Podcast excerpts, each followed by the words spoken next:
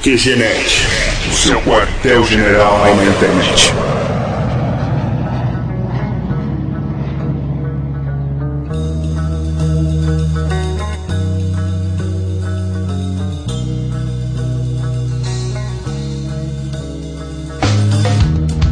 Esse é o QG Podcast edição 35 Conspirações. Eu sou um sócio do Marco, o verdadeiro foi assassinado por maçons no ano passado. Oi, eu sou a Marta e acredito mais no Twitter do que no telejornal. Aqui é o Harney e conspiração ou não, eu continuo com medo de 2012. Aqui é o Pi e eu poderia te falar uma frase de efeito, mas eu poderia ser preso por isso se o governo descobrisse. Aqui é o Toru e a gripe suína não é uma conspiração.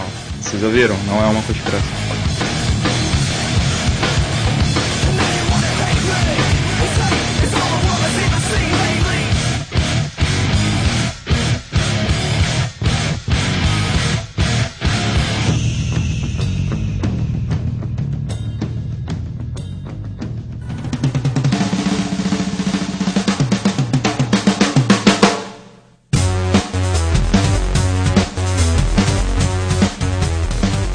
Na edição anterior do QG Podcast, número 34, teve um dos maiores retornos em comentários no site. Teve até um rapaz que se identificou como Prime, fanboy total, que defendeu o Superman até o limite. Postou imagem e tudo. Quem quiser conferir é, só acessar qgenet.com.br. Realmente defender alguém que consegue fechar um buraco negro não, não é uma tarefa muito árdua. Né? Queria aproveitar e mandar um abraço pro pessoal do Animecast que participou com a gente nessa edição e realmente se destacou, enriqueceu pra caramba o tema. Visite animecast.info.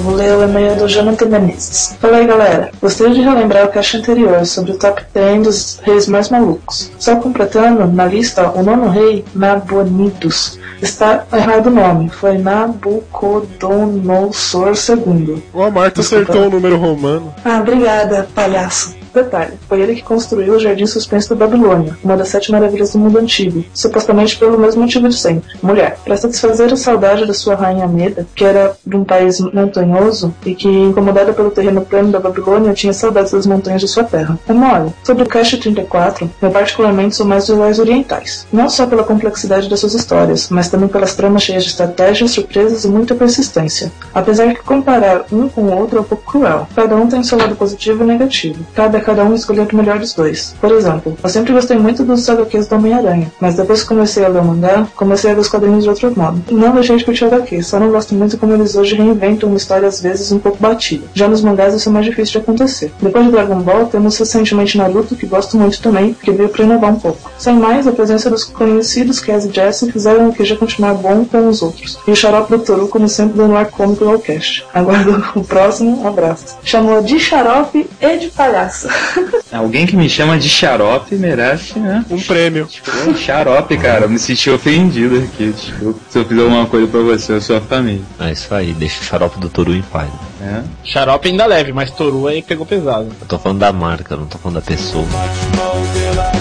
Olá, Leonardo Mitocôndria Henrique. Olá, que parabéns pelo cast. Gostaria de dizer que apesar de gostar tanto de mangás quanto de comics, tenho que concordar que quem é o cara mesmo é o Godzilla. Uma pessoa que, né, sabe o que diz. Se for para ter um combate de Ocidente versus Oriente, não tem que ser Goku nem Superman. O ideal seria Godzilla versus Chuck Norris. Mas como é. que a gente não pensou nisso antes? Isso sim seria combate. Brincadeiras à parte, quanto à questão dos heróis orientais evoluírem e os ocidentais não, se deve ao fato de que os mangás possuem começo, meio e fim. E os heróis de comics vêm desde os anos 30 até hoje, não podendo dessa forma evoluir, possuindo apenas atualizações. Faz sentido. A evolução de um herói ocidental está ligada apenas à sua origem. PS. Ah, e com esse episódio eu descobri que também sou nórdico, pois também nasci em 29 de março. Olha só, cara! 29 de março são pessoas iluminadas por Thor, cara. É, ah, eu ia perguntar, e onde você viu isso? Ele inventou pessoas na realidade dele. Que nasce 29 de março são pessoas iluminadas por Thor? É. Cara, o fato. Eu nasci em 29 de março. Então há uma possibilidade de a data estar ligada a isso. Ou não, simplesmente ser eu, né? É também essa possibilidade. Mas pra não deixar o Leonardo Henrique triste. Na verdade, ele é meio amaldiçoado que nasceu no mesmo dia que você, né? Amaldiçoado, cara. É só uma é, pessoa iluminada. Esse ouvinte mitocôndria podia ter falado do poder da mitocôndria também, né? Ela é a casa de energia da célula. Caramba, esse papo é. chegou num nível. É, ele pode, ele pode fazer a mitose, se dobrar em dois. Então. Cara, nasceu de 29 de março. Vamos ficar aqui mesmo e seguir vida em frente. É isso aí, vamos fagocitar isso último recado antes de partir pro tema, eu queria fazer uma indicação. Um grupo de ouvintes do QG começou seu próprio podcast, o MineiraCast, do portal mineirim.com. né? Escreve portal Mineirim, com N no final. Ah, isso é o jeito de certo que se escreve. É um pãozinho quentinho ainda, é um queijinho fresco. Tá um cadinho novo. Tá saindo agora o segundo episódio deles. É um podcast bem divertido, uma molecada mineira que tira um sarro do- dos fatos do cotidiano, da cidade e tal. É uma proposta bem diferente e o link pra conferir tá no post e vale a pena dar uma olhada que eles têm um potencial pra fazer podcasts muito bom. Quando terminar de ouvir esse podcast, não esqueçam de acessar qgnet.com.br deixar o seu comentário, e-mails com críticas, sugestões e reclamações pra Contato arroba qgenet.com.br e mensagens em áudio pra voz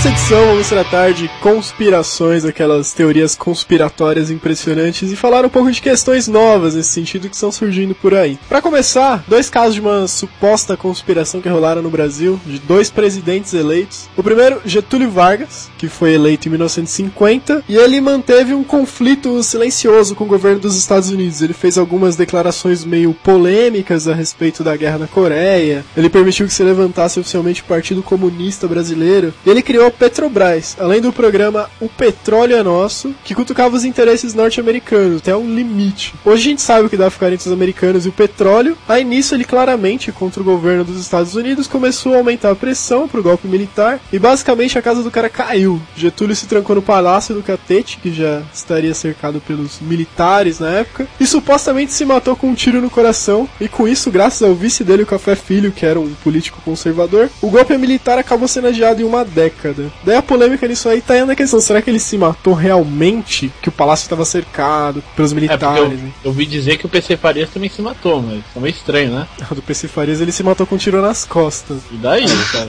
Pediu pro Você vai espelho. discutir? Você vai discutir? Eu acredito, cara. Mas aí tem uma outra história bem mais macabra, do Tancredo Neves. Ó, ele foi eleito por colégio eleitoral, que ainda não foram eleições diretas, mas ele apoiava os diretas já, e ele ganhou do Paulo Maluf. Vai tenso. Morreu, morreu. A conspiração termina aqui, né? Não tem mais o que falar. Não, ó, sobre vai isso. vendo, beleza. Vitória, população enlouquecida, um fio de esperança simbolizando que a ditadura ia acabar de vez, festa e tal, beleza. Dias antes de assumir a presidência, ele começou a sentir dores fortes no abdômen. Ele não queria Devido a uma bala de 762 alojada ali, né? Disparada a mil metros de distância. Coisa normal, Isso é grave.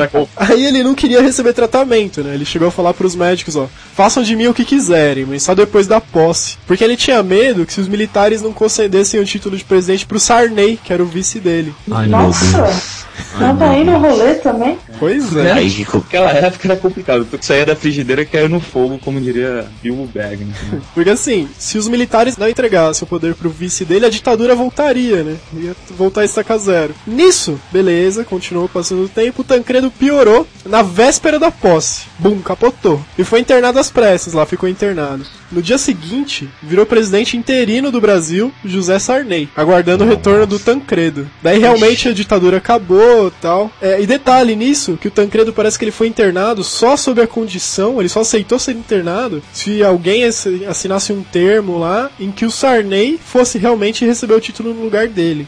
Ney lá o Sarney que presidente. matou. Ou Maluf, né? A conspiração deixa de ser conspiração, virou história, cara. Daí, passado um mês, o Sarney na presidência, o Tancredo internado, ele faleceu por infecção generalizada. Trágico para o país e tudo mais. Nossa, que Por envenenamento. Ah, desculpinha mais farrapada. Na? Rússia é conhecido como hemorragia cerebral. Mas foi uma morte em caráter irrevogável ou revogável? Se o mercader se suicidar, provavelmente ele pode revogar a morte e voltar à vida. Aí vem a parte mais pesada dessa conspiração, que não acabou ainda. Nossa, você já juntou Sarney e Maluf na mesma conspiração. O que pode ser pior que isso? Há uns anos atrás, agora, no começo da década, um general, o Newton Cruz, ele chegou num programa de TV, da TV Cultura, e revelou que foi procurado meses antes de todo esse rolo pelo Maluf, sim, o Paulo Maluf. E saca só, ele que era concorrente ainda do Tancredo, que, que gozava de 100% da sua saúde, o Maluf propôs um golpe militar, um novo golpe, alegando que o Tancredo estaria seriamente doente, mas ele estaria bem ainda nessa época. O Tancredo ele só foi ficar doente meses depois, durante a posse. O detalhe estranho aqui é que o Maluf já sabia que o presidente ficaria doente bem antes de ficar doente. Ou ele, sei lá, Não, de repente antes tem algum dele dom, mesmo né? saber que ficaria doente. Exatamente. E daí ele propôs um novo golpe militar. E aí vem outro ponto. O Tancredo, quando foi eleito, ele contratou uma pessoa, um tal de João Rosa, pra ser o seu mordomo. Essa pessoa morreu dias depois do Tancredos de uma doença chamada de verticulite, que foi o primeiro diagnóstico que eles fizeram pro Tancredo nos primeiros exames. E aí vem o detalhe sobrenatural da história. A família desse cara, esse mordomo que morreu da mesma causa que o Tancredo, foi procurar o Chico Xavier. Que também morreu. Maluco, Xavier- o que você fez? Tô esperando na hora que vai envolver o Harry Potter nessa história.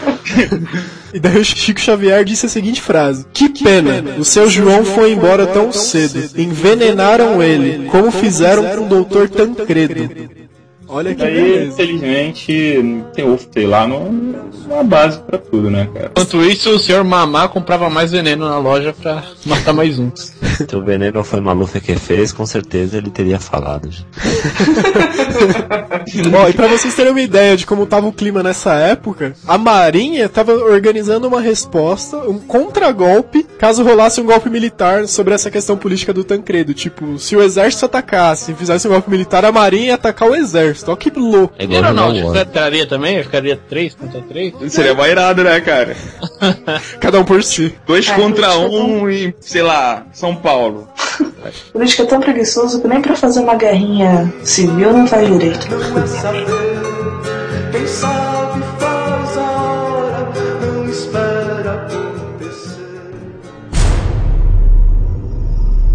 dos casos mais complexos que existem, com diversas teorias conspiratórias, é do presidente Kennedy, né, dos Estados Unidos, que foi assassinado em público, todo mundo já viu a cena. Ele era um presidente do povo, tava ali pra mudar as coisas, talvez, como Obama, né, tá sendo visto hoje. Anos de lendas, histórias, teorias, e essa semana eu recebi um spam que me fez pensar que tudo isso faz parte de um plano ainda maior e que as pessoas imaginam. Na verdade, é uma série de coincidências, eu acredito que o Toru já conheça. Sim, sim. É curioso Como você é porque chato. Eu ia falar isso, me cortou. eu, eu volto e meia, muito tempo que eu não entro, eu tava numa comunidade chamada TDC. Faço um jabá aqui, uma comunidade que era muito boa, não sei hoje em dia, que é a teoria da conspiração do Orkut. Tinha várias teorias legais quando não tinha algum idiota postando, o que incrivelmente era raro. Daí tinha essa do Lincoln e do Kennedy. O mais legal é que na hora que eu vi isso, cara, por extrema coincidência, tava passando. É tipo o Globo Repórter do SBT, tá ligado? Aquele SBT Realidade, se não me engano. O Sobre repórter o- da SBT.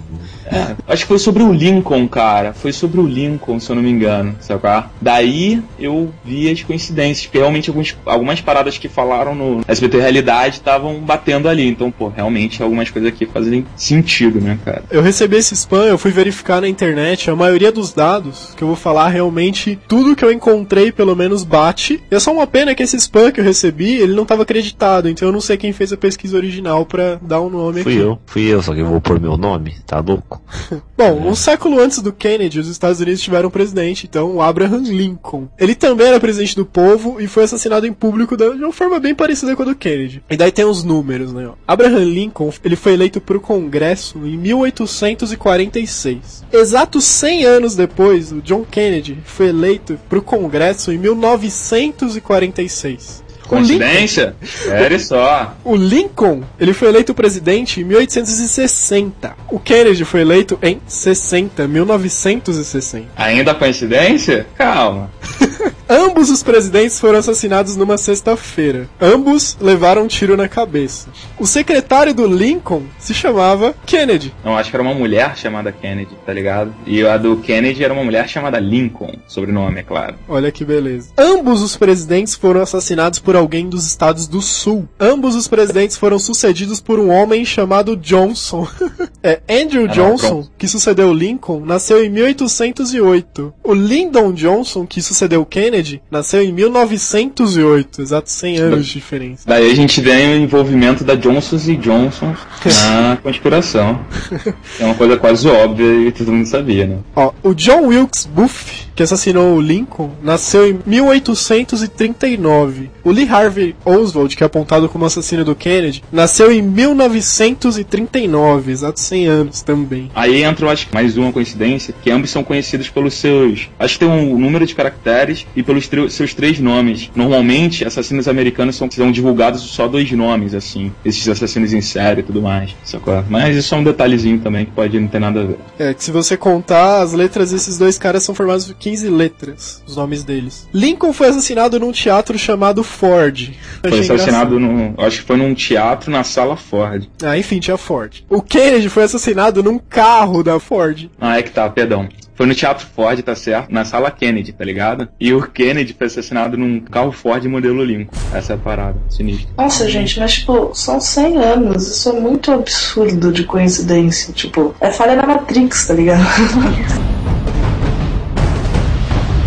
Ó, o Lincoln ele foi assassinado num teatro e o seu assassino correu para um armazém para se esconder. Kennedy foi assassinado a partir de um armazém e seu assassino fugiu para um teatro e se escondeu lá. Ó, o Buff e o Oswald, os dois assassinos, eles foram assassinados antes do processo legal. Isso já Exatamente. reforça a tese de que é uma teoria conspiratória do governo, né? Que não Sim, deixaram sim. rolar o processo. Até porque uma pessoa morta não, né, não dá com a língua nos dentes. E tudo isso, né, me leva a crer que os dois eram androides que foram plantados e cortados Não, aí- pela alta cúpula do governo ou pelos Não aliens. só eles, como os assassinos também, né? Não, isso aí é- já cruza com a teoria dos reptilianos, conhece? Não. São grandes lagartos alienígenas mutantes que eles são responsáveis pelos maus da Terra. Eles são os líderes, tipo, é o, a família real britânica, o presidente dos Estados Unidos e tudo mais. São todos reptilianos. Se você falar Então, que eles- eles comem ratos, eu tô falando que você vai estar assistindo muito cinema, velho. Eu Digita aí no Google reptiliano, você vai achar muita coisa sobre esses lagartos. Comedores de teoria rato. É loucura, guulaha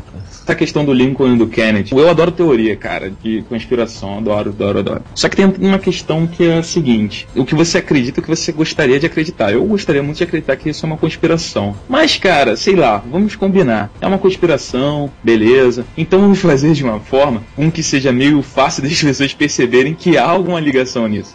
Ninguém vai fazer uma conspiração assim. Então, É, que- sei lá, complicado, né, cara? Na hora que você faz a correlação, e quando tudo se encaixa, é sinal que você tá indo bem na hora de você formar uma teoria de conspiração, entendeu? Na hora Sim, que esses teoria, detalhes, entendeu? Você provar É outra tá- história, até porque provavelmente se você vai tentar provar isso, eles vão estar de olho em você, entendeu? Não importa quem seja ele. Vamos fazer alguma coisa que, sei lá, uma conspiração pra dar um cupidetá no Brasil. Beleza. A gente não vai fazer nada pra que as pessoas saibam, né? Se é algo secreto. Daí Ou é entra- isso que eles querem que você pense, deixando mais fácil, o pessoal vai pensar, ah, que ridículo, é fácil demais pra interpretar isso, não deve ser isso. Mas aí é que tá, cara. Tipo, não é mais fácil ninguém pensar nisso, sacou? Claro Pô, que não.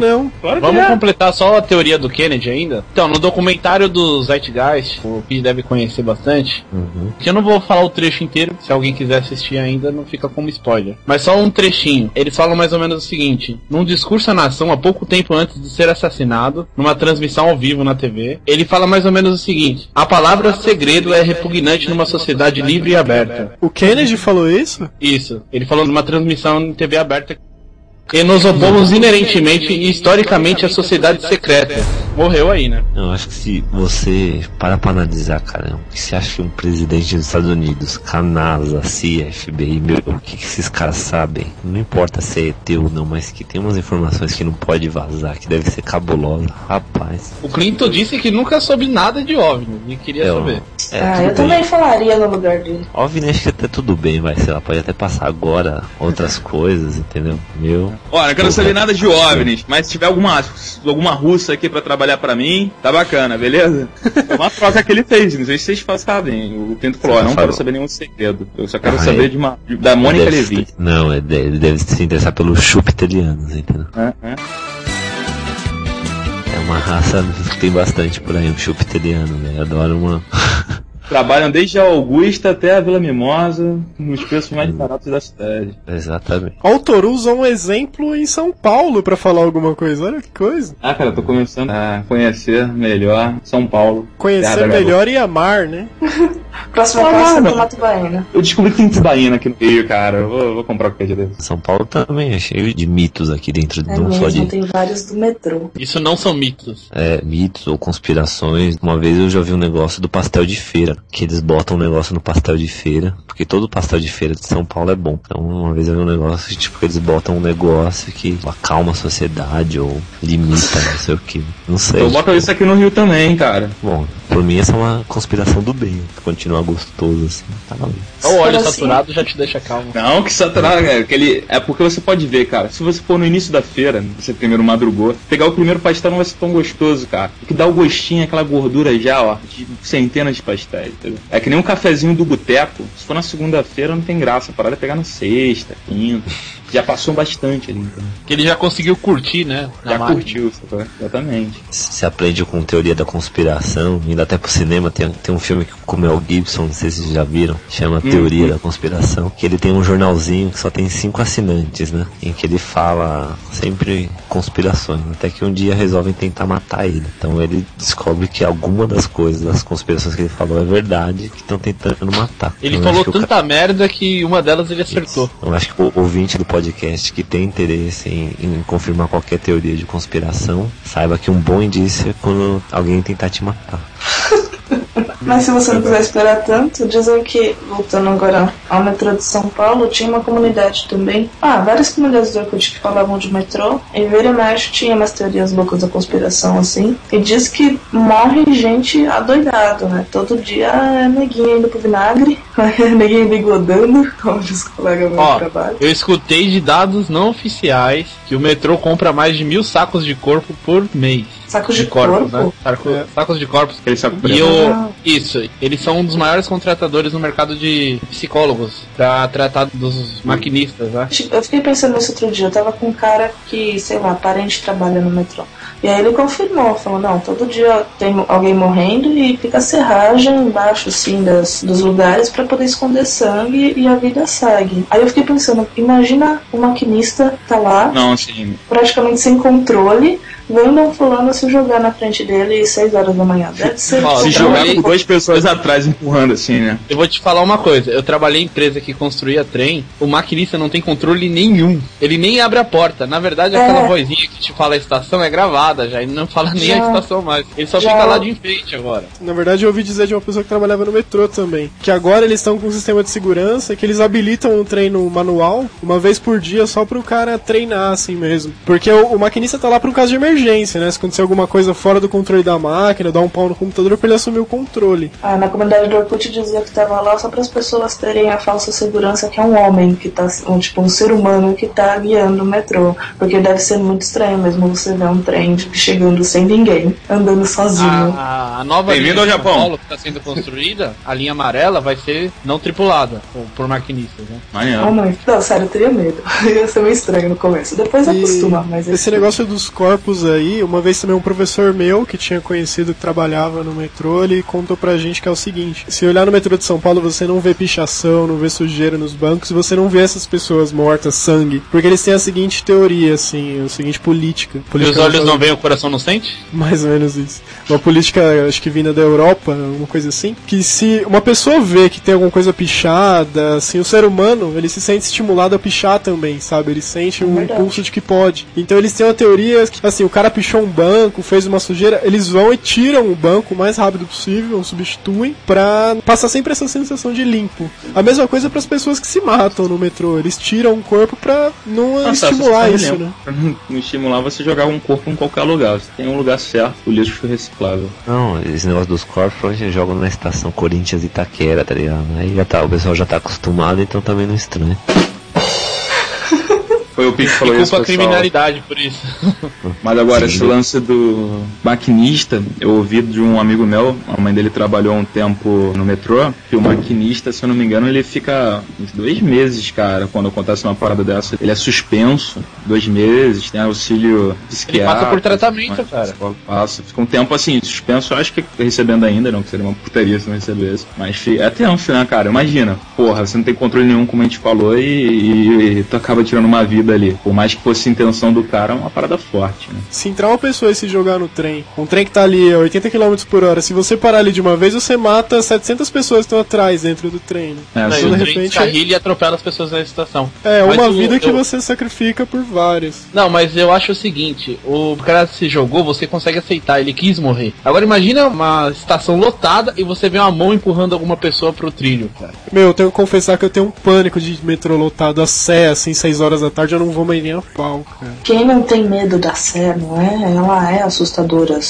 A Praça da Sé é engraçada. Eu fui lá, você vê, tinha, tinha vários bolinhos de pessoas, né? Porque no Rio, quando tem esse bolinho de pessoa, tem alguém fazendo uma apresentação de capoeira. Ah, mas no Rio eles não, dão, eles não dão chicotada lá no trem? Tem aquele caso. Escutado. Verdade. Eles dão chicotada. Teve um caso que repercutiu aí um tempo atrás de um segurança do trem carioca, se não me engano, dando chicotada no povo pra entrar dentro do trem, mano. Caralho, isso eu não vi não, cara. Escroto. Não passa não. Essa é outra teoria que é- existe. Que é- os cariocas exemplo. não veem os problemas do Rio. Por que isso, hein? Porque eles querem receber a Olimpíada não- Pan-Americana, eles querem tudo pro Rio, entendeu? É claro, cara, olha só, aqui tem praia, aqui tem mulheres, certo? Porque as Tipo- pessoas vão querer vir pra cá, cara. Ah, mas tem o litoral norte aqui de São Paulo também. entendeu? Tem o sul, entendeu? Mas existe uma conspiração que é orquestrada pela Globo e a Petrobras pra tudo ser lá no Rio, entendeu? Aham. Não é o fato do Rio ser melhor, não. Não, não. Não é mesmo. O que? Questão de litoral? Eu Meu, eu já ouvi falar de Porto de Galinhas, Nordeste. Yeah. Então tá. a gente podia falar de conspiração, né? Só mudando de transporte, agora, em vez da horizontal, agora vamos falar da vertical. Cara, eu tenho muito medo daquele mesmo. Já viram aquele? Sim, sim, cara, eu tenho medo do mesmo. Eu tenho medo do mesmo, cara. Eu sempre Medo fico do olhando pra ver se eu acho esse mesmo no. É, porque No quando andar. você vai entrar no elevador, tá lá. Tipo, ao embarcar no elevador, cuidado para ver se o mesmo se encontra. Eu tenho medo desse mesmo, cara. Eu sempre procuro, mano. Eu pensei em elevador, porque tipo, É sério, ele, ele é um ex-funcionário da Atlas, sacou? que morreu É. construindo e até hoje assombra todos os elevadores da, da você se você tem mais medo, o mesmo é um negão gigante. Então fique esperto se o mesmo tiver no ele andar. estiver no elevador, Então, além de verificar, ainda fica de costa pra parede. Exatamente. Senão.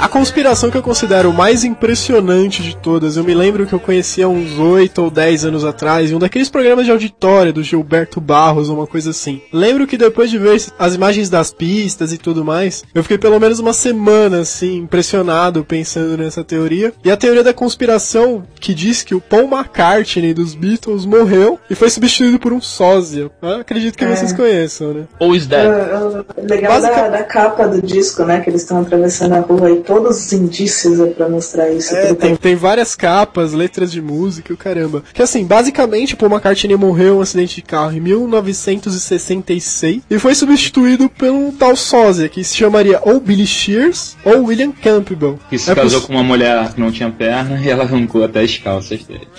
é possível encontrar pela internet teoria com esses dois nomes, ninguém sabe exatamente quais são. Na época, os Beatles já eram uma das maiores bandas do mundo e sem o Paul o grupo acabaria, e por isso a gravadora resolve armar essa estratégia para salvar os Beatles. Pelo que diz as teorias, o John Lennon e os outros Beatles não gostaram dessa jogada e acharam que isso era uma puta jogada comercial e que não era justo. Porém, eles aceitaram, mas teriam deixado várias pistas disso nos discos, nas capas, nas letras das músicas. Daí começa todo esse pânico em cima disso. Provavelmente vocês ouviram essas teorias, né? Sim, A capa mais famosa é de Silent Peppers. Essa que, a Marta comentou. Essa que a Marta comentou, do, Ah, deles é atravessando a rua do Abbey Road. E. É, do Sgt. Peppers é aquela toda desenhada cheia de coisa, não é? Não, que aquela deles atravessando a rua é porque ele tá com o pé trocado e descalço, e a releitura do Simpsons daquela capa é impagável, imperdível.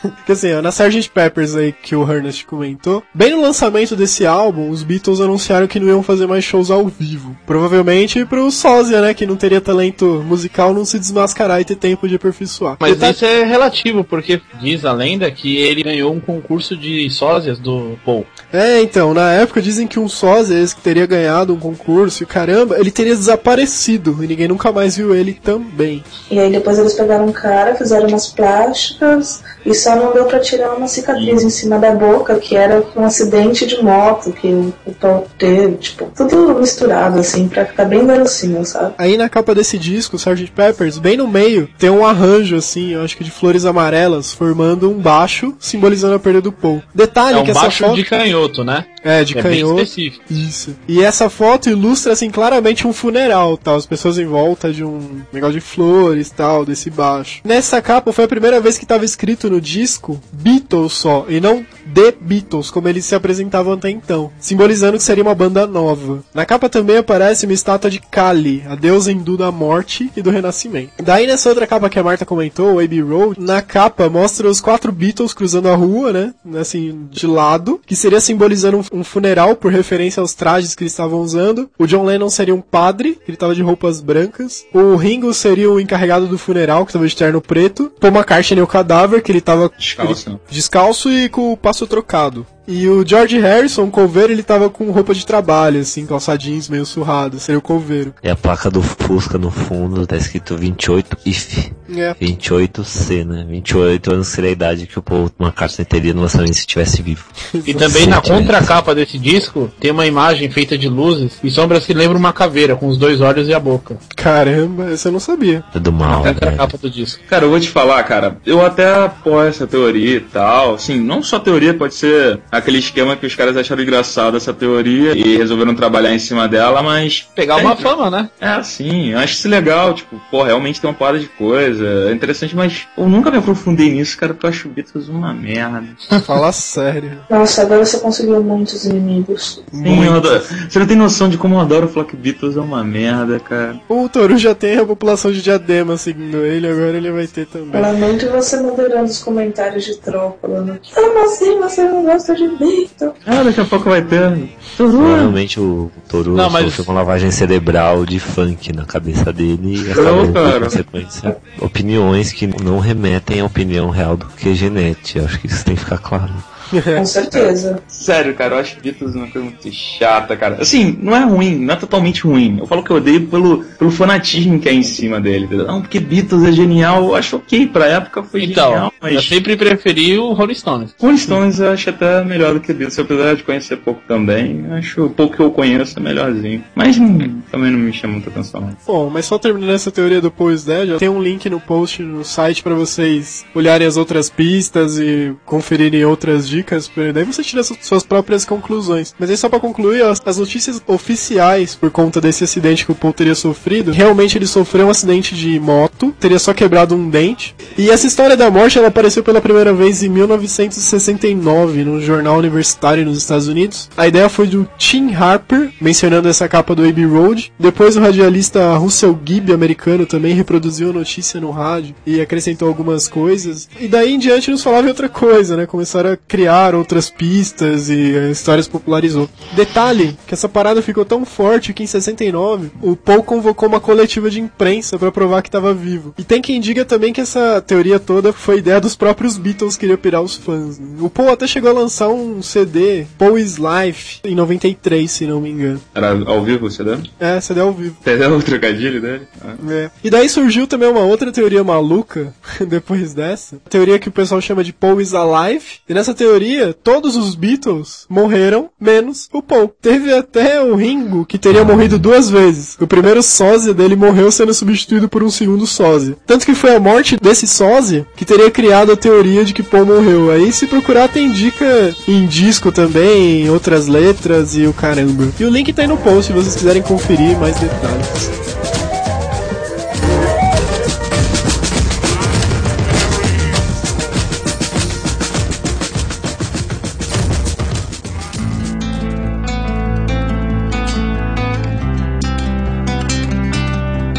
Tem um outro caso parecido com esse do Paul também, de ser substituído por um sósia, que também é uma teoria foda. É a do Hitler, né? Que Hitler foi um sósia dele?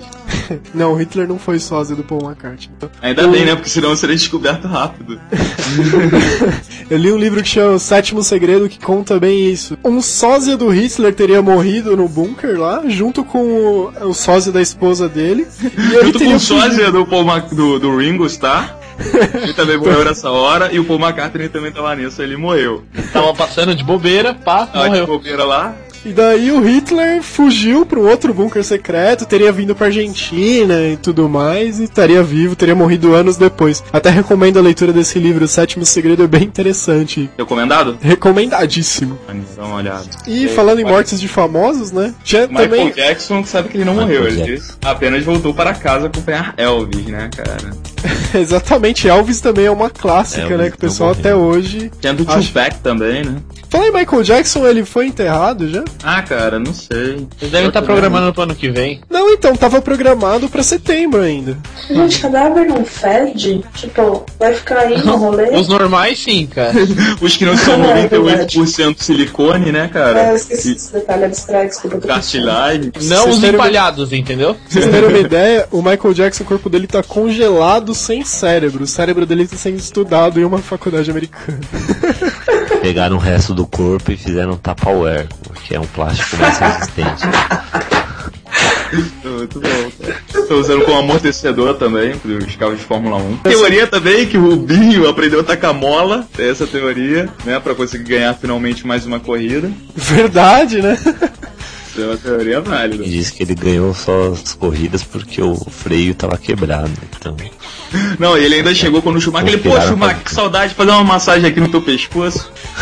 as provas que o Binho ganhou. Na verdade, quem correu foi o irmão gêmeo dele. Tem um irmão gêmeo. E no caso, ele foi o segundo a nascer também. Não O sósia, não? Não, tu tá ligado que tava fazendo um, um parênteses, rolou uma pesquisa pra determinar quais foram os pilotos de Fórmula 1 que em toda a história mais ficaram segundo lugar. Eu acho que comentei isso, que Isso, o Rubinho não ganhou, ele ficou em segundo. sério, sério. Ele tem uma ligação forte com o número 2, né? Isso é uma É, coisa cara. bonita, né? É, é uma parada. Ele, cara, na boa, o Rubinho, se tu fizer numerologia, deve dar dois também, cara. Voltando para um tom um pouco mais sério, uma teoria forte que teve agora, não faz muito tempo, a Lady Di, que morreu lá naquele túnel perseguido por paparazzi e tal. E daí é toda a teoria em cima dessa morte dela que realmente foi estranho esses caras estarem perseguindo daquele jeito ela. E ela tinha acabado de sair da família real, né? Ela tinha se separado do príncipe. E ela conhecia todos os segredos reais da família. E nada mais conveniente do que apagar, né? Essa fonte ambulante de espionagem. Mano, não Mas a família real não faz nada, cara. Quem que vai Não, saber? O, o príncipe coça o saco, ele mija na, na tampa da privada. Ah, então, é isso que eles querem que você pense.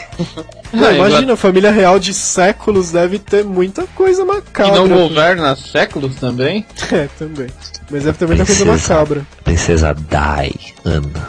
né? Né? Isso já quer dizer alguma coisa. Hum, é, Coitado de todas inglês, as. Dianas, né? É, todas as Dianas, os Olha, Dianas. meninas, vocês vão morrer um dia. É, rapaz, cuidado, Zé do Caixão, sei lá. Você é. Você é todo. Exato, todos vocês.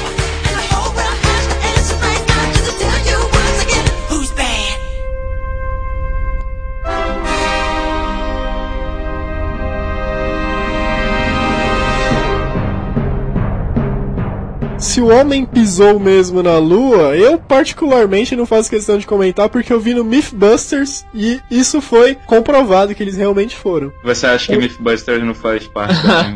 Até aí a Nvidia também Nossa. contratou o Mythbusters. Inocente esse Marco clonado. Muito Ah, mas eu concordo, eu concordo com o Marco. Eu acho que era um negócio muito foda pra não ter sido verdade. Eu acho que é quase desrespeito se o cara Cara, estoura. então me explica, me explica o negócio. Essa é a pergunta que todo mundo que é cético em relação à, à ida do homem à lua faz. Se, naquela época, eu tava tendo aula de engenharia da, da- de arquitetura de computadores, era sistemas operacionais, o professor falou que tinha 512 megas de memória o módulo lunar, o primeiro. O que é coisa pra caralho pra época. Ele pode ter enganado, eu posso ter Não, tá certo, né? Não, eu acho demais, pra falar a verdade, sabe? Não, não sei, não imaginava que era tanto. Nessa Mas época, enfim. 630k era infinito, quase. Tá sinistro, né, cara? Até pouco tempo atrás eu tinha uma. Na época das agendas eletrônicas, cara, eu tinha uma que tinha 64 KB de memória, gravava mais de mil números, algo assim, cara. Então, né? Não, mas Ok, 512 de memória, cara. Eu tenho, só que eu tenho oito vezes no meu computador essa quantidade. Hoje em dia a gente tem tecnologia pro homem ir à lua, eu acho que, sei lá, de patinete, cara. Por que não volta? Se, o- se o homem já volta. foi. Voltou? Mas Cadê? volta. O homem não voltou Ah, na não, lua. não mostra a cada cinco minutos, mas eles voltam, eles estão pesquisando coisas, eles não pararam de voltar, eles foram X vezes, sei lá quantas. Prova. Nossa, cara, vai no site da NASA, tá lá a prova. Que o homem foi, voltou à lua, tá louca? Cara, mas não tem nada de vez. legal pra fazer na Lua. O cara ia fazer o que na Lua? Já tiraram foto. cara. Pô, aquele brasileiro, cara, que também faz parte da teoria da conspiração lá. O cara Marcos foi, Pontes. não, foi numa estação espacial pra fazer experimentos. Não foi uma estação espacial ou ficou em órbita o veículo lá que ele foi? Enfim, ele foi pra Uma fazer estação. experimentos com plantas, cara. Sacou? Tipo, isso porque ele só ficou em órbita. Imagina na o, Lua. quantas- o brasileiro foi pro espaço pra plantar feijão no algodão, cara. Uma coisa que eu faço desde pequeno. É, e não É, precisa ir mas no você não espaço faz com aí. Gravidade Ô zero. Pi, você já fez isso alguma vez no espaço? Já, normal. Pra, onde eu morava era normal isso. Não sei onde vocês moravam. Mas Mas você não fez isso no espaço. eu só não tirei foto, mas fiz sim. Você prova que eu não fui? Não teria nenhuma dúvida se todo mundo falasse, os russos foram na Lua. Aí acabou. Não teria dúvida nenhuma, ninguém é. Cara, tem uma teoria bizarra, cara. Tem, vai lançar até um filme, o que deve estar ligado? Iron Sky é o nome da animação. Tá um tempo pra sair, eu acho que mais de um ano, que seria história dos nazistas que na verdade fugiram pra lua, vendo que Ah, a parada. tá, Mas essa é uma teoria Eles bizarra, acho voltar? Cara, que viagem. Exatamente, cara. Eles estão lá só esperando. Hitler já deve ter vários filhos e tudo mais lá. Cara, já teria uma suástica na Lua, tranquilamente. Ah, ali não querem explanar, né, cara? Nossa, Você atenção vê que o do do mal. Star? Wars com aquele buraquinho assim pra, pra matar a gente a qualquer momento. Não é uma lua, é uma E- estação espacial. É, os americanos não fincaram a bandeira na Lua? Sim. A bandeira Uhum. americana? Então, porra, a gente tem tanto telescópio aqui, por que não tira uma foto da bandeira lá? Ah, que tá. Eu me lembro que eu vi isso no Fantástico, cara. Tem um espelho que reflete qualquer raio que você mandar, ele reflete, tá lá junto com a bandeira. Você pode emprestar da sua casa, é sério. É, o Mythbusters fez isso. Ah, então, tem esse espelho lá e tal. Mas nada impede que Mas pra quê? um fun? que caiu acidentalmente lá. Então, um satélite explodiu, caiu lá e os caras descobriram isso, né? Vai saber. E outra, e o lado negro da lua? Por que, que a lua só mostra uma face pra gente? Tem alguma coisa ali atrás, entendeu? É lógico, porque a gente super controla O mesmo a Pink rotação Floyd da Terra e da. Lua. Se você vai na casa de uma pessoa, sei lá, seu vizinho ou seu tio, você tá na sala, aí você, ah, deixa eu ver o quintal. Ele, não, não vou mostrar. Você vai falar, meu, tem merda aí, tá ligado? Então, Não, liga lá no saco divino pra resolver esse problema. The Dark Side of the Moon. Bom, Eu dizia o sábio Pink Floyd. Mas o Toru não deve gostar de Pink Floyd também. Ah, cara, já dormi algumas vezes. Né?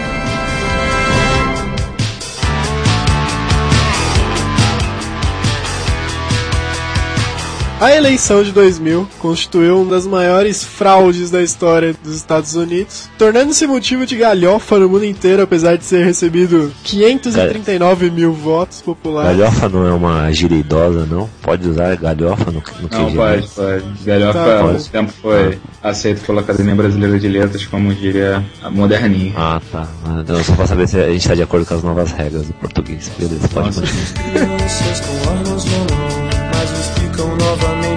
A guerra gera empregos, aumenta a produção.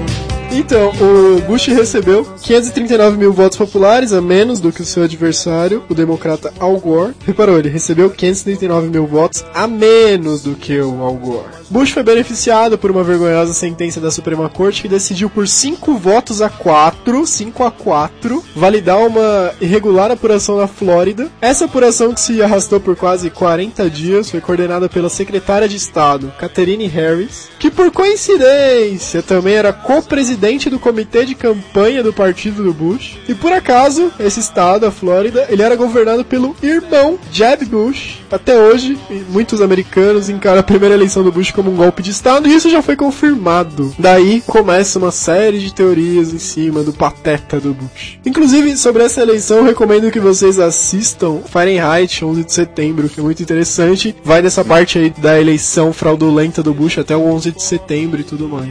É, 11 de setembro foi um evento porque toda a sociedade americana é construída na base do medo. Então, para controlar a galera, eles eles inventam que existe um super inimigo, o povo todo precisa deles, e precisa da guerra, e precisa de todas as coisas que eles na verdade não precisam. E, na verdade nada disso existe. Por isso faz muito, pra mim, faz muito sentido ter sido tipo, o governo que causou, não É, tenha sido. Bush foi eleito pela base dele, que financiou a campanha dele, foi a indústria da arma e do petróleo. Então a promessa dele é: vou fazer uma guerra nova. Que guerra melhor motivada do que quando os caras atacaram a gente?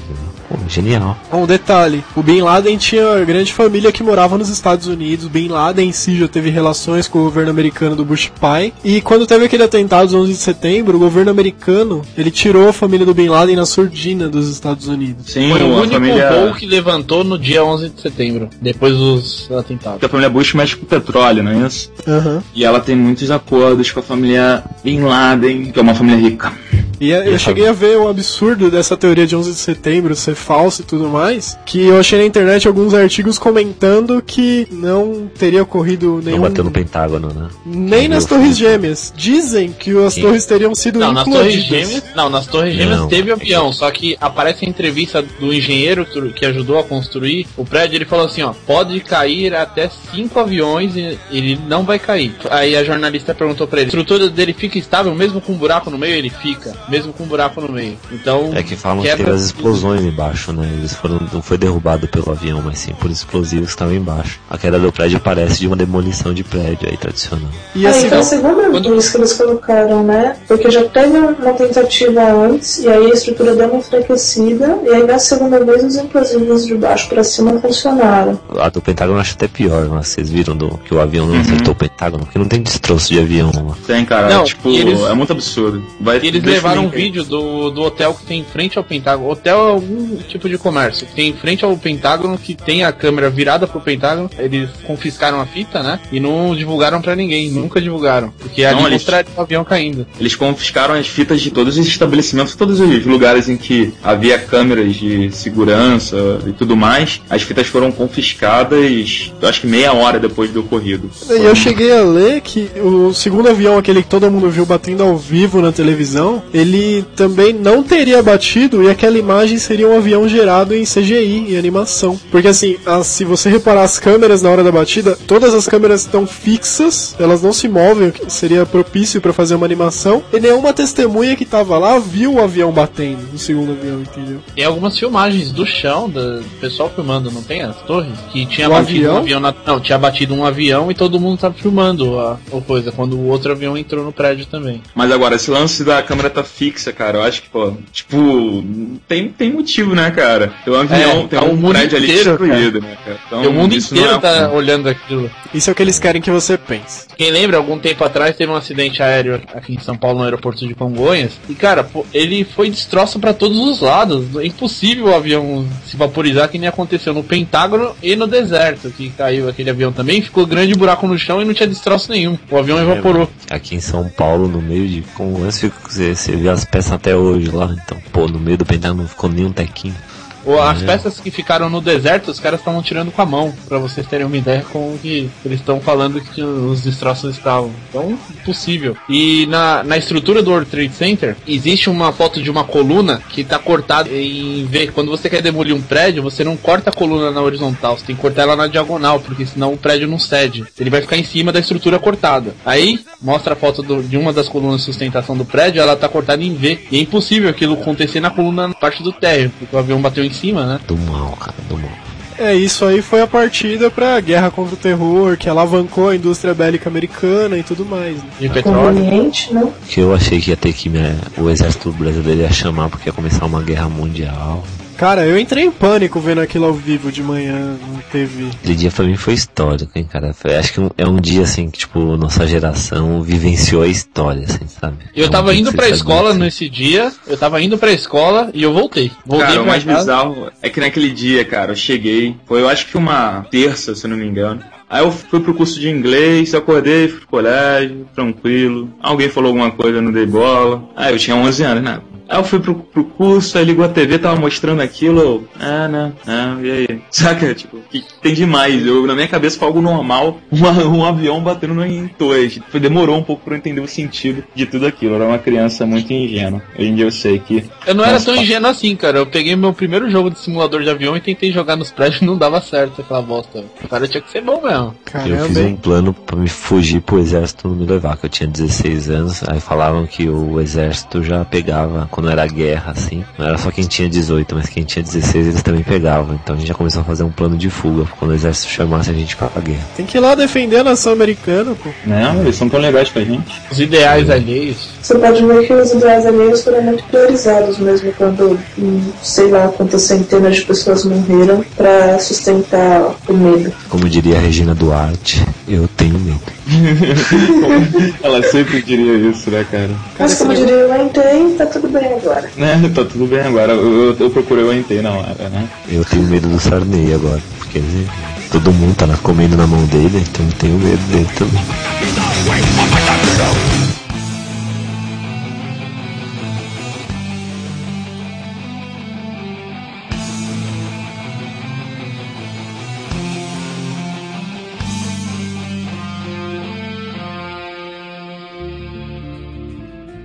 Essa frase da Marta de alimentar o medo nos remete a uma outra teoria conspiratória, que é a teoria do momento atual, que só tem se falado nisso aí nos últimos meses, que é a teoria da gripe suína, né? Eu achei que você ia falar do Lost. Não, não, o Lost já acabou já faz um tempo. Tem mais teoria por enquanto, não. Deixa só. Estão dizendo que no fim do ano, que vai. Esse ano vai ser no fim, né? É, Se então. for, garotinho. Se Isso me for. dá medo. Não, cara, isso me dá alegria, cara. Pode, eu posso pegar gripe suína no que for, mas eu não perco o Lost. Última temporada, é nóis. Eu esqueci o que eu ia falar, que vocês putos falando de Gripe suína aí, ó. Ah, então.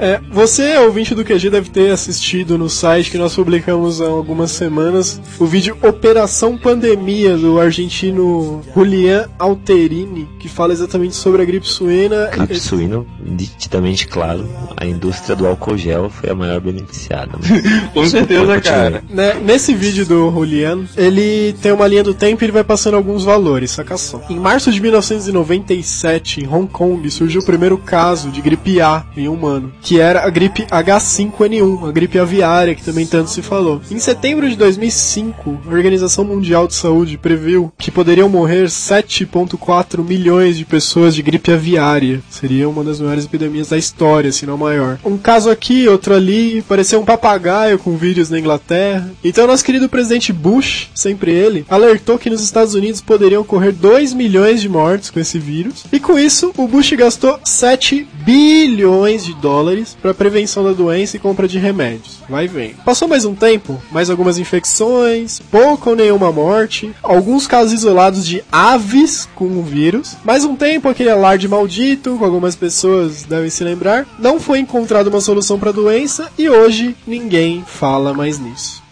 Voltando a 1997, quando surgiu o primeiro caso da gripe aviária lá em Hong Kong, uma pessoa chamada Donald Rumsfeld, como é que pronuncia isso? Enfim, esse cara, que era presidente Donald da Rumsfeld. esse aí, presidente da Gilead Science, fez um acordo com a Roche, empresa francesa, se não me engano, para fabricar e vender o Tamiflu 97, num contrato que vai até 2016. Tamo Esse, con- esse contrato foi feito em troca de uma comissão de 10% sobre o que fosse vendido. Roosevelt foi o presidente da Gilead até 2001 e ele saiu para ser o secretário de defesa do Bush. Beleza. Lembra daqueles 7 bilhões que o Bush investiu para acabar com a doença? É foda. 1,2 bilhões foi para elaborar e adquirir 20 milhões de vacinas. Essas vacinas de Tamiflu na época. Ok, passou um tempo e sabe quantas mortes aconteceram por gripe aviária nos Estados Unidos? Mano, Nenhuma. Pra tu ver como foi um plano bem feito. Exatamente, É, eles estavam. Deu certo o plano, vocês estão reclamando? É, vocês que eu falo mal do coitado do arbusto. Ó. total, Marco, né? Tá reclamando porque nego viveu, cara. Que mau caráter, né? Se morresse, ele ia gostar. A Organização Mundial de Saúde tinha previsto que morreriam no mundo inteiro 7,4 milhões de pessoas desse vírus. Né? No mundo inteiro, entre 2003 e até hoje, morreram de gripe aviária, esse H5N1, 272 pessoas. Aí você vai ver aonde morreram. O cara tinha gripe aviária e tomou três tiros. Pô, a gripe aviária matou o cara. Na China, na China, muita gente tá hoje mais de gripe aviária. E foi apresentado nesse documentário argentino os seguintes números. A gripe comum, em média, mata por ano no mundo inteiro 500 mil pessoas. Agora vamos pra gripe suína. Até a data do documentário, que eu não tenho os números atualizados no mundo inteiro, mas até 30 de junho tinham morrido pela gripe suína 382 pessoas no mundo inteiro. Aí vem a parte que arrepia. No mundo morrem 2 milhões de pessoas de malária por ano. Outras 2 milhões de pessoas morrem de diarreia. Mais ou menos. Tipo. É, sim, muita gente morre de diarreia, só que no atestado de óbito coloca como desidratação. É um fato, rola muito. E o foco do documentário é bem esse. A gente não vê essas milhões de mortes ou campanhas nesse sentido nos jornais, na mídia, em lugar nenhum, mas tá todo esse pânico da gripe suína. E aí vem a questão da conspiração de novo. Em 96 ou 97, a Gilead, do Donald Roosevelt, patenteou junto com a Roche o Tamiflu, que seria um remédio contra vários tipos de gripe, com contrato de lucro até 2016 e o caramba. Aí saca só, a Organização Mundial de Saúde recomendou o Tamiflu contra a gripe suína. Aí apareceu todo esse pânico no mundo inteiro e o remédio começou a vender que nem água. Aqui no Brasil mesmo parece que foram compradas 2 milhões de doses desse remédio. E outro detalhe, em meio a uma crise mundial econômica, e que o mundo tá se reerguendo agora. E aí no vídeo Operação Pandemia, eles mostram um gráfico com as ações da Roche em uma semana do mês de abril aí. Em quatro dias as ações deles subiram 20 ou 30%. O pique é economista sabe que isso é um absurdo para ações de uma grande empresa. Exato, validado. Carimba, Então- Godoy. Ou seja, Carimbado. você que tá nos ouvindo do passado, compre ações da, da, da Roche. Cara, bolsa é assim, se você cara. estiver me ouvindo agora, compre ações da. Se amanhã descobrirem que peidar vai dar mais dinheiro, é só você ver qual empresa tá mais bem associada ao peido. Então, tudo é assim, rapaz. Ó, Outra informação importante é que o Tamiflu tem efeito secundário. Ele causa convulsões, problemas psicológicos e paralisia. No Japão, em 2007, morreram 14 crianças por efeito de Tamiflu. Até aí ketchup faz a mesma coisa e ninguém reclama. E aqui no Brasil o que a gente vê é isso, é a mídia desesperada em tratar esse assunto, até gerar pânico, porque isso dá audiência. Falar isso no jornal gera mais dinheiro do que falar de criança na África que morreu de diarreia. E de uns dias pra cá, com essa guerra entre as emissoras de TV, até deixaram esse assunto de lado. Né? E se, e se esconde com a gripe suína, outro problema grave também, que é a sífilis suína. Que ela é transmitida de uma forma meio diferente também, mas é perigoso. Isso me preocupa bastante. Você ouvinte que curte porco por outros motivos, fique esperto, use camisinha também. Cara, esse negócio da gripe suína adiou absurdamente o esquema das aulas, né? Atrasaram duas semanas agora também. Dois semanas, cara. Meio sem Agora- sentido. Eu até Não, faz jornal, sentido. Eu estranhei porque a minha mãe é bibliotecária numa escola e ela também foi suspensa e voltou agora, vai ter que trabalhar de sábado pra repor os caras. Eu fiquei pensando, poxa, mas não faz sentido, tipo, a gripe não vai ter data pra terminar. Aí eles explicaram que a galera que foi viajar, quando volta, ainda às vezes não tá com sintomas e às vezes depois desse tempo os sintomas já apareceram. Aí quem tá com gripe fica em casa. E esses dias a gente precisou ir pro hospital, tá? O dia que eu não gravei, um amigo meu também. Mano, é terror. Você chega, máscara, fica aqui separado, médico te atende como se fosse aqueles apicultores, sabe? Tipo, muito tenso. Lá na minha empresa rolou um negócio assim também. A uma apre- empresa, na empresa que eu trabalho, melhorou? Foram afastados três caras que voltaram no México nessa época. Tinha um detalhe interessante que a médica que atendeu ele estava grávida. Então você imagina a médica escondida embaixo da mesa perguntando: Você viajou pro México? Eu viajei, então você tá afastado durante um mês. Dois ou três putos sabendo disso falaram: Olha, veja bem, também tô com uma dor de cabeça, uma febrezinha, não tô me sentindo bem. Eu cumprimentei esse cara aí duas vezes ontem. Eu acho que eu tô com gripe. Aí a médica: Ó, meu amigo, você volta pro trabalho. Um detalhe que eu até tava conversando com o Pi esses dias no trabalho. Eles adiaram o retorno às aulas em duas semanas. Uma criança que vai ter duas semanas ou mais de férias não vai ficar presa dentro de casa. Eles vão falar, ah, vamos no cinema Vera do Gelo de novo. Nisso não adianta muita coisa adiar. Talvez na escola eles estariam recebendo uma orientação que não estão recebendo em casa, ou num cinema, ou em qualquer outro lugar, um parque. Cara, o que mais me assusta da gripe suína, há uma. Eu, eu não digo uma teoria de conspiração. Talvez algo menor, talvez algo maior. Que é o seguinte. Teoriazinha, Uma pirazinha. teoriazinha ou uma puta teoria. É o seguinte, eu já ouvi bastante isso. Não estão sendo divulgados os casos todos de mortes por conta da gripe suína. São muito mais do que a gente tem conhecimento. A partir daí, faz sentido, até porque a nego fala, ah, tá escondendo o jogo. Não. É, você não vai chegar e vai falar, aí pessoal, tá todo mundo rodando, né? Ninguém vai chegar e vai falar isso, que vai gerar o pânico total e tudo mais. E se isso for de fato, cara, é uma parada meio assustadora, porque uma pandemia, epidemia, ou seja, o termo correto, cara, não é uma brincadeira. A gente já viu aí, ó, Eu Sou a Lenda, é, Extermínio. Essa parada não é brincadeira, cara. Uma parada assim. Acho que um dos três primeiros casos de gripe suína no Brasil foi constatado num cara da minha faculdade, cara. Eu fiquei meio puto com isso aí. Eu falei, isso é sacanagem. Daí é eu tô no Rio de Janeiro, eu tô cagando você. Bem feito. Quem me viu no G1 viu que desde junho na minha sala já teve confirmado o caso de gripe suína. A gente foi precursor aqui, então é E o que, que aconteceu com esse seu colega gripe suíno? Tá melhor? Já tá de volta já.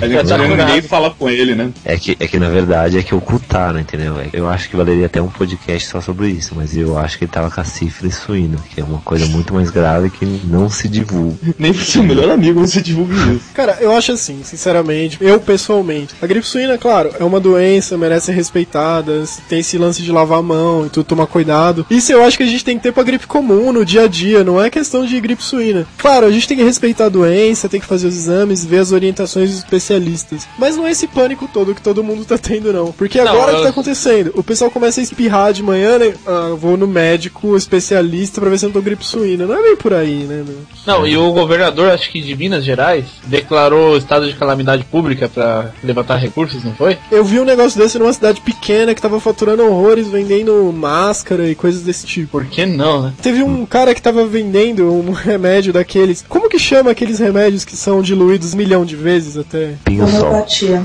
Homeopatia. Tinha um médico homeopata que tava vendendo um remédio que seria a cura para gripe suína e faturando horrores. Tava vendendo muito remédio. Que Então, absurdo. Onde eu posso comprar? é, cara. E eu acho que o cara que vende máscara, ele tem uma criatividade terrível. Porque além dele vender a máscara, ele espalhou pra todo mundo que a máscara só dura 6 horas, cara. Falou, ó, dura 6 horas, você tem que trocar aqui, ó. Toma outra aqui. Na verdade, essas máscaras mais baratas que você compra na farmácia, um amigo meu falou que duram até menos, é duas, três horas. É duas horas, né?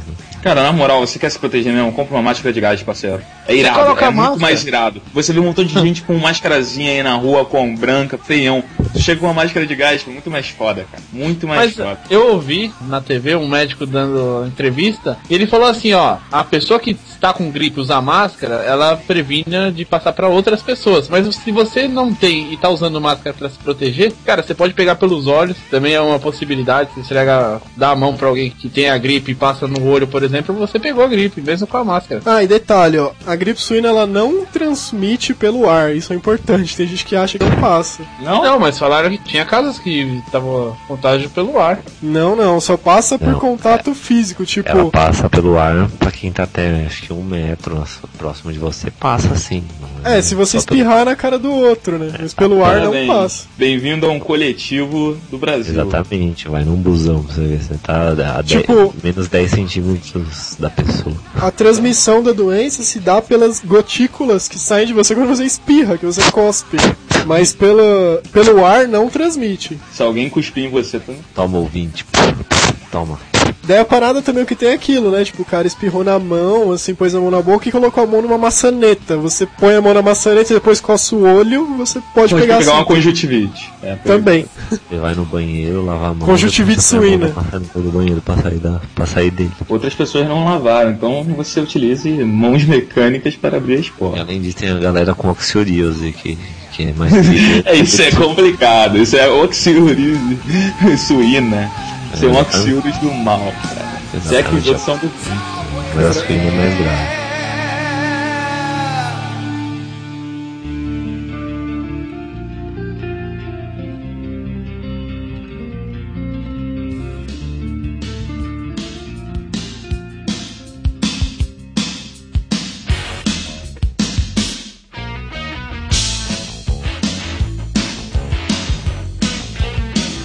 No início da semana retrasada, dia 10 ou 11 de agosto, o Ministério Público de São Paulo, através do juiz Glaucio de Araújo, da nona vara criminal de São Paulo, abriu uma ação criminal contra o fundador da Igreja Universal, Edir Macedo, junto com mais nove pessoas ligadas a ele, por lavagem de dinheiro e formação de quadrilha. Segundo a denúncia original, Edir Macedo e os outros acusados desviaram dinheiro das doações de fiéis para empresas de comunicação, incluindo a Rede Record TV e rádio, se aproveitando da isenção de impostos né, oferecida a igrejas, templos e instituições sociais determinada pela Constituição brasileira. Todas as emissoras de TV anunciaram isso, rádio, internet, jornais, revistas e tal. A notícia se espalhou em âmbito mundial e, é claro, a Globo aproveitou um pouquinho, se tratava de, tava de uma notícia sobre a sua principal concorrente e deu um certo destaque sobre essa notícia. O engraçado é você falar, tipo, a Globo se aproveitou como olha só o que aconteceu e não finalmente funcionou, vamos de lá, dar continuidade ao plano, né?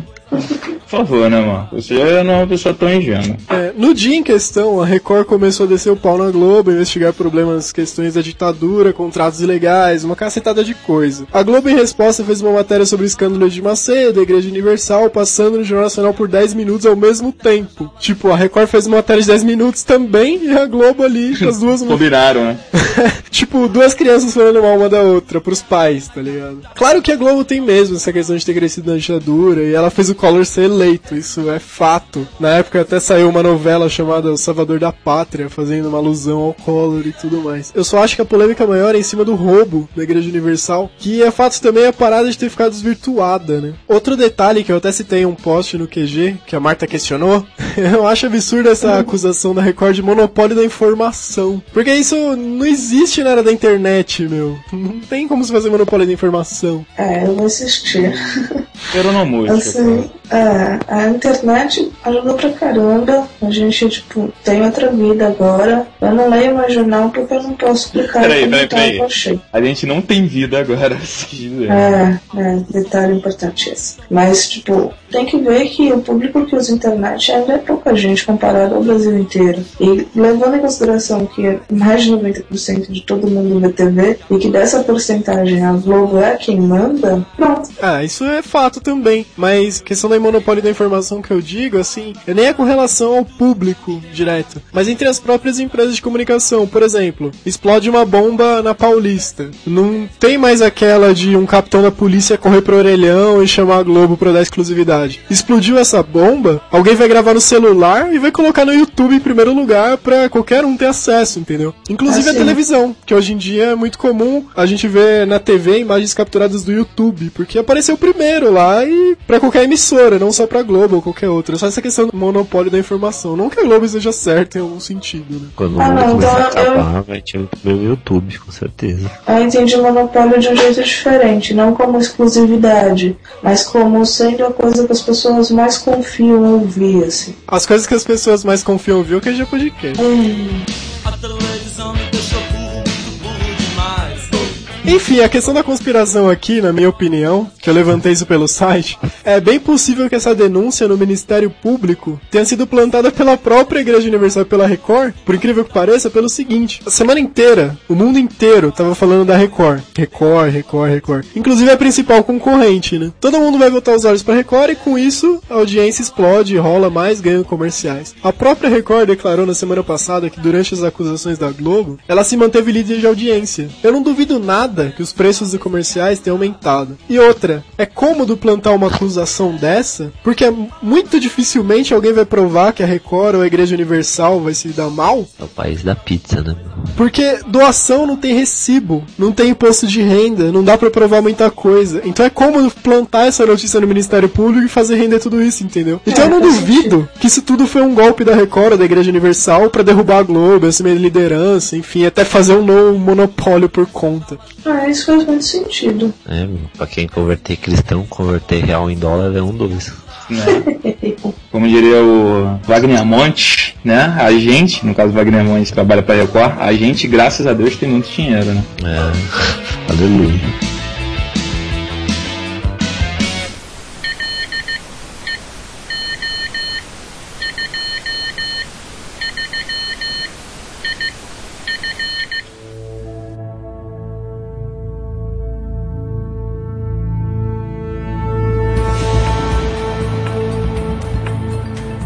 Fechando esse podcast, que eu acredito ser no mínimo polêmico, depois dessa edição muita gente vai querer matar o Toru por odiar os Beatles. Não deixem de, ao final desse podcast, passar lá no qgenet.com.br, deixar o seu comentário, o feedback é muito importante para nós. Envie e-mails também para contato@qgenet.com.br, mensagem de voz para voz@qgenet.com.br.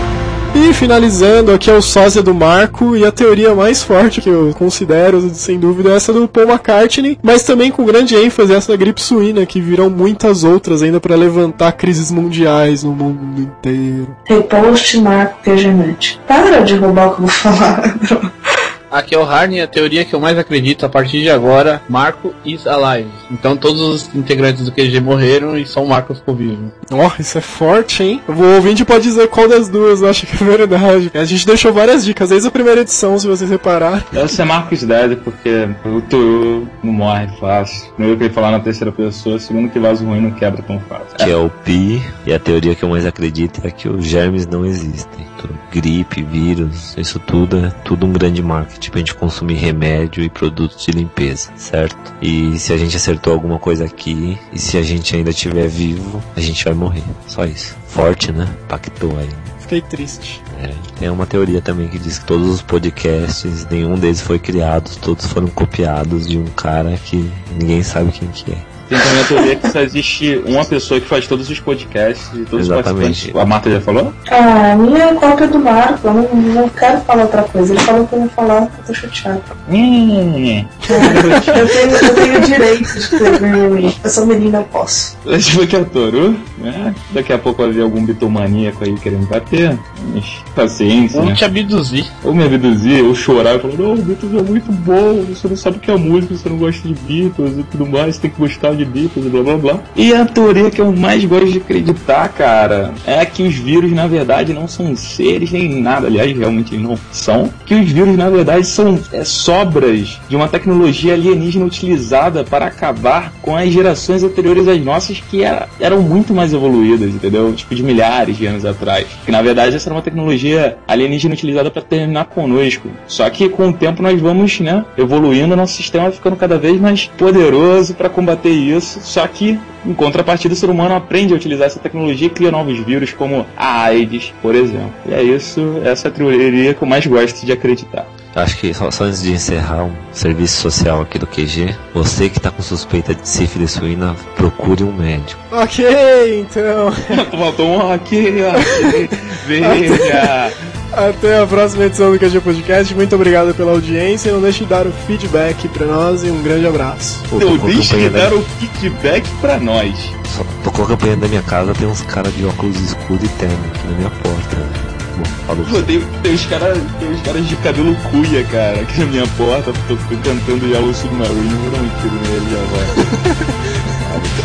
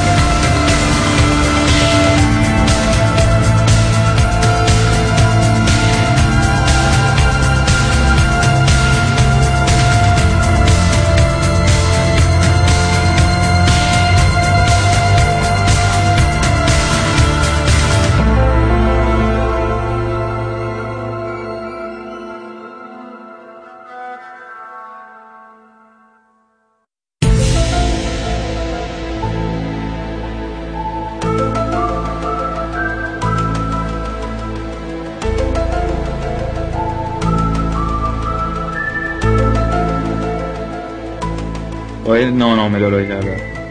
Aqui é o Toru e a gripe suína não é uma conspiração. Vocês ouviram? Não é uma conspiração. Acabou com a minha pauta agora, filha da mãe. Não, cara. Eu pensei É que ele ia falar mais é porque alguma coisa, né? Não Não entendi. cara. Eu tô, tô me tornando uma pessoa mais sucinta. É falha na Matrix, tá ligado? Não é possível. Ai que tal, cara, tipo. Aí, já era, foi alguém, alguém tá indo atrás de você.